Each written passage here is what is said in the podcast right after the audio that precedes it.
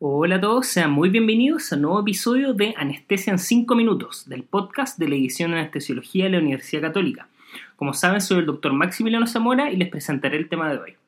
Hoy hablaremos de la controversia alfa-stat y pH-stat, qué es y cómo explicarla desde un punto de vista fisiológico. Cuando hablamos de esto tenemos que entender el comportamiento de los gases unidos con una solución de líquido. Aquí entra en juego la ley de Henry, que nos dice que la concentración, o finalmente el volumen total de un gas de una solución líquida, es directamente proporcional a la presión parcial del gas por sobre la solución. Dicho de otra forma, la cantidad de gas que se disuelve en un líquido está en equilibrio con la cantidad de gas no disuelta, es decir, la presión parcial por encima de la solución.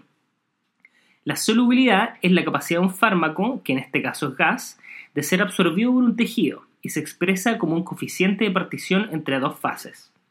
Existen varios coeficientes de partición, pero lo que les hablaremos aquí y lo que nos interesa explicar es la relación entre la fase sangre y gas. Un gas muy soluble en sangre es aquel que tiene un coeficiente alto, es decir, que a una misma presión parcial del gas hay mayor volumen del gas disuelto en la sangre y por ende menor en forma de gas. Pero en sí mismo, como ya hemos adelantado, todos los gases tienen distintas solubilidades, por lo que no solo importa su presión parcial para determinar su volumen en la solución, sino que también su coeficiente de partición. El número de moléculas de gas disuelta depende de estos dos elementos, pero a la vez entra un tercer factor que es muy importante, la temperatura. A mayor temperatura, las moléculas y específicamente los gases tienen mayor energía cinética. Sus partículas se mueven más, por lo que salen de la solución y se mantienen en forma gaseosa. Es por esto que aquí la relación es inversa. A mayor temperatura, menor es la solubilidad del gas en la solución. Aquí entra nuevamente este equilibrio. A mayor temperatura hay menor solubilidad, por lo que aumenta la presión parcial del gas y disminuye su volumen en la sangre. Al revés es lo mismo. A menor temperatura hay una mayor solubilidad, por lo que disminuye la presión parcial del gas y aumenta su contenido en sangre. Este tema de la temperatura es aplicable cuando tratamos de entender el clásico debate entre alfa-stat y pH-stat. ¿Saben qué es lo que es eso? Bueno, durante la circulación extracorpórea clásicamente hay una disminución de la temperatura. Esto determina un menor movimiento de las moléculas de gas, por lo que disminuye su número en forma gaseosa y aumenta en solución, es decir, aumenta su solubilidad. Con esto aumenta el contenido de oxígeno y CO2 en la sangre, pero la verdad es que lo que nosotros medimos en los exámenes es la presión parcial del gas, no la concentración de la sangre. Nosotros medimos los milímetros de mercurio, por lo que al medirlo nos damos cuenta de que disminuyen estas variables, es decir, baja la PaCO2 y baja la PaO2. Repetimos entonces, a menor temperatura aumenta la solubilidad de estos gases, por lo que aumenta su importancia disuelto en sangre, pero a la vez disminuyen sus presiones parciales. Además, con la hipotermia hay un shift alcalino, es decir, aumenta el pH por una disminución en la disociación de los ácidos débiles. Entonces, con la hipotermia baja la PaCO2 y aumenta el pH. ¿Qué es lo que pasa en el analizador de gases? La verdad es que el analizador siempre mide a 37 grados Celsius, es decir, que nosotros llegamos con nuestra muestra fría, este primero la calienta y así mide las variables, por lo que terminamos viendo finalmente unos resultados con una PaCO2 y pH normales pero en el paciente la verdad es que la PaCO2 realmente está baja. Y esto podría determinar cambios en variables fisiológicas, por ejemplo, una disminución del flujo sanguíneo cerebral.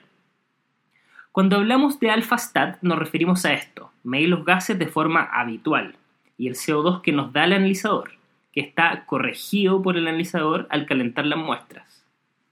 La verdad es que esto no está corregido, la máquina no hace nada extra en este punto, sino que es la forma habitual en que tomamos nosotros los exámenes. En nuestra práctica clínica esto es lo que clásicamente hacemos. Debido a que luego de ver un resultado, por ejemplo, de un CO2 en 40, lo dejamos ahí sabiendo que en realidad el paciente puede tener 30 si está en hipotermia.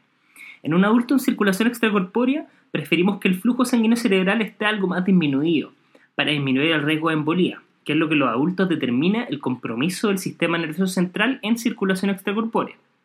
Por otro lado está pH-stat, en donde se programa la temperatura del paciente, por lo que se recalculan estas variables según la temperatura, luego de haber entregado los resultados a temperatura de 37 grados. Aquí la máquina sí calcula la PaCO2 que tiene el paciente a su temperatura. La verdad es que aquí sí hay un paso extra o una doble corrección, por lo que nos muestra su PaCO2 real.